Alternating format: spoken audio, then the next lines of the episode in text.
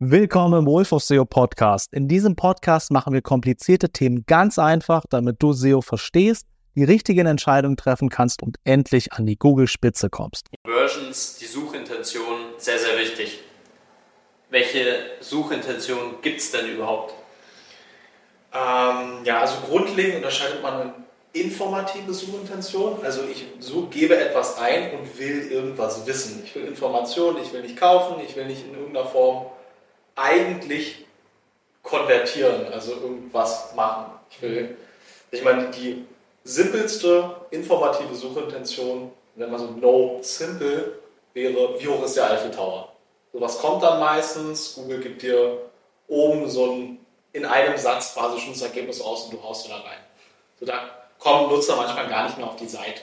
Vor allem auch jetzt mit den AI-Changes und wie sich Google verändert, äh, kannst du die Suchanfragen wahrscheinlich komplett vergessen. So. Dann gibt es komplexere informative Suchanfragen.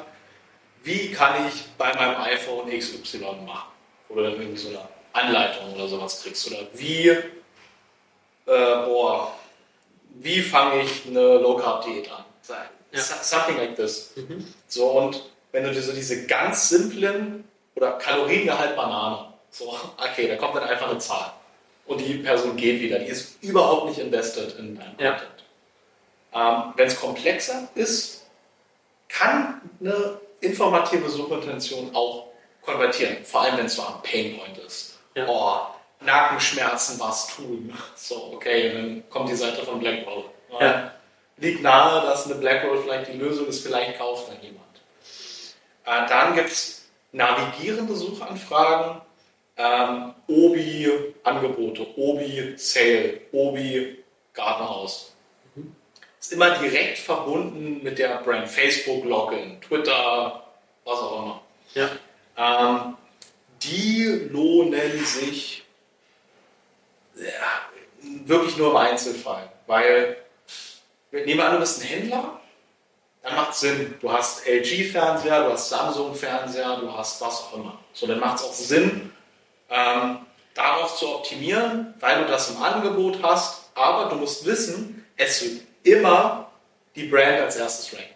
Mhm. Du wirst Obi Gartenhaus, ja, vielleicht verkaufst du auch Obi Gartenhäuser in deinem Gartenhäuser-Shop, ja, weirdes Beispiel jetzt, aber du wirst natürlich nicht besser als Obi ranken. Ja. Heißt, du kannst da eigentlich fast nie die Position 1 einnehmen, aber zum Beispiel, keine Ahnung, Amazon FBA, wie mache ich irgendwas? Oder Amazon äh, Versandkosten Berechner, Rechner. So. Da steckt zwar Amazon mit drin, aber Amazon hat dafür vielleicht gar nicht direkt ein Tool oder ein Angebot. Das kannst du, das kannst du dann auch mitnehmen. Ja. Das kann sinnvoll sein, aber wirklich eigentlich nur für Händler oder du bist ein Experte für irgendein bestimmtes Thema und da macht es dann für dich Sinn, ähm, das zu bearbeiten. Du sparst mich auf die Folter. Was, wo, wo ja, liegt jetzt das Geilste sind natürlich äh, kommerzielle. Also wenn jemand kaufen will. Ich, also das Direkteste ist zum Beispiel, nehmen wir mal graues modulares Sofa kaufen.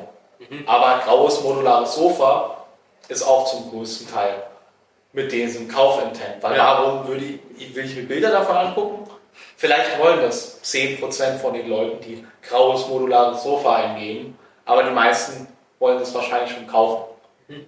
So, daher, wenn du einen Produktbegriff hast oder SEO-Agentur, jemand muss jetzt nicht eingeben, SEO-Agentur beauftragen. So jemand, der SEO-Agentur eingibt, hohe Wahrscheinlichkeit, dass der einen Bedarf nach SEO-Unterstützung hat, beispielsweise. So, das sind natürlich die Keywords, die man dann in der Regel direkt seinen Leistungsseiten, wenn man Dienstleister ist, oder seinen Produkt- und Kategorieseiten zuordnet. Da liegt direkt die Conversion hinter. Bei allem anderen, ne, navigationell haben wir gerade durch, bei den informativen Sachen muss man den Ball dann meistens erstmal über eine Bande spielen. Also bei uns ist es beispielsweise so, ähm, wenn du nach SEO-Begriffen suchst, kommst du auf unseren Blog oder unser SEO-Glossar und da wartet dann, hey, willst du unser 130 Seiten 7 SEO-Sünden-Praxisbuch downloaden? Kostenfrei. Hier gibt deine Mailadresse an. Oder nutzt unseren Umsatzkalkulator, falls du ein Online-Shop bist und wissen willst, wie viel Umsatz kannst du über SEO machen. Oder wenn du noch an dem Punkt bist, wo du gerade nach irgendeinem SEO-Thema suchst, weil du es noch selber machen willst, weil du dir noch gar keine Agentur oder einen Freelancer leisten kannst, na dann schnapp dir unser SEO-Webinar, ähm, in dem ich dir zeige, wie du das selber machst, oder unseren Praxiskurs per Mail. Das heißt, ich habe einen Haufen Offers und eins davon könnte mit, dem, mit der Person so synergieren, dass er sagt, ja, ich gebe dir zumindest meine Mailadresse, sodass du mich die nächsten sechs Monate immer mal wieder, dass ich immer mal wieder irgendeinen Berührungspunkt mit dir habe und wenn ich in der Zeit zu dem Punkt hingewachsen bin, dass, ich mir deine Dienst, dass deine Dienstleistung für mich sinnvoll ist, ja. melde ich mich.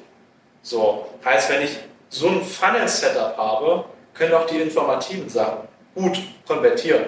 Weil davon gibt es in der Regel viel mehr. Stell dir das wie ein Funnel vor. Äh, kommerziell ist Bottom Funnel, das ist äh, der kleinste Teil des Trichters. Ja. Und oben ist halt der ganze Rest. Und äh, wenn ich mit dem unteren Teil fertig bin, auf den sollte ich mich immer konzentrieren dann sollte ich den oberen bearbeiten. Aber ne, 130 Seiten E-Book schreiben, das war vor ChatGPT-Zeiten. Ich habe die Scheiße wirklich manuell geschrieben, selber. Es hat ewig gedauert. Und die ganzen anderen Tools und äh, Assets, es dauert halt eine Weile, sowas aufzubauen. Wir haben ein halbes Jahr gebraucht, bis wir den äh, E-Mail-Praxiskurs äh, gelauncht haben. So, das musst du halt auch erstmal haben, dass du aus diesen informativen Sachen was rausholen kannst. Denn ganz viele Shops starten Blog, binden dann irgendwie zwei, drei Banner mal ein oder auch nur eins ganz unten vom Blogbeitrag und denken, da verkaufen die Produkte drüber. Passiert halt nicht. Das hat eine 0, Conversion Rate, wenn du quasi Top-Funnel Traffic hast, der eigentlich nur Informationen will und du knallst dir nur dein Produkt in die Fresse. Relativ unwahrscheinlich, dass sie dann kaufen. Ja. Gibt es sonst was, was ich noch beachten muss, wenn ich jetzt äh, durchstarten will und äh, Conversions machen will äh, bei der äh, Suchintention? Ja, du hast doch oft öfter gemischte Suchintentionen. Nehmen wir mal jetzt an, jemand gibt SEO ein oder Facebook-Marketing. Ja. Wenn wir mal bei SEO, das könnte jetzt jemand sein, der sich fragt, wofür steht denn, stehen die drei Buchstaben? Könnte jemand sein, der äh, SEO lernen will. Es könnte jemand sein, der eine Agentur sucht. Es könnte jemand sein, der einen Job sucht. So heißt, da könnten jetzt alle Suchintentionen irgendwie mit drin sein. Und äh, gleichzeitig ist es das kompetitivste Keyword von allen. Ja. Heißt, nehmen wir mal jetzt an, 10.000 Leute suchen nach SEO und 1.000 Leute suchen nach SEO-Agenturen. So, wir haben ja jetzt gerade eben durchgesprochen, dass in diesen 10.000 Suchanfragen für SEO alles Mögliche drinsteckt. Nehmen wir mal an, da stecken tausend Leute mit drin, die eigentlich nach einer Agentur suchen. Ich habe dasselbe Ergebnis. Ich habe hier ein großes Keyword und ich habe genauso viele Leute, die an meiner Leistung interessieren, wie wenn ich das kleinere nehmen würde. Ja. Deswegen macht es oft Sinn, das kleinere zu nehmen, wenn es ganz genau zu meinem Angebot passt. Ja. Weil, weil die Leute quasi sowieso äh, dann kaufen wollen und bei einem großen Begriff. Äh, genau, da ist es vielleicht zehnmal so aufwendig, dafür überhaupt zu ranken, ranken. oder ist es gar nicht möglich. Und das Outcome ist im Prinzip nicht groß anders. Ganz genau. Ja, verstehe. Und mit Blick in die Zukunft, wenn Google halt auch noch mehr AI in die Suchergebnisse mitbringt, wir sehen es jetzt schon mit diesen Rich Snippets, manchmal gibst du was ein und du bekommst schon noch in der Google-Suche beantwortet, das wird nur mehr werden und das wird vor allem informative Keywords betreffen wo du halt einfach eine Antwort ausspülen kannst, weil du ganz genau weißt, jemand sucht jetzt so nach einer simplen Information.